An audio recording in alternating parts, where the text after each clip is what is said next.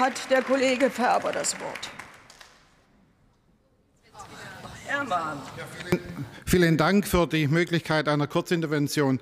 Liebe Kollegin Mittag, liebe Susanne, wir waren gemeinsam in den Niederlanden und in Dänemark auf einer Delegationsreise als es um das Thema Ferkelerzeugung ging, als es um das Thema Kastration, betäubungsloses äh, Kastrieren ging. Und als man uns dort vorgeführt hat, wie dort die Tiere kastriert werden, habt ihr, unter anderem auch du, den Raum verlassen, weil ihr es nicht ertragen habt. Ich kann mich sehr gut daran erinnern, ihr habt den Raum verlassen.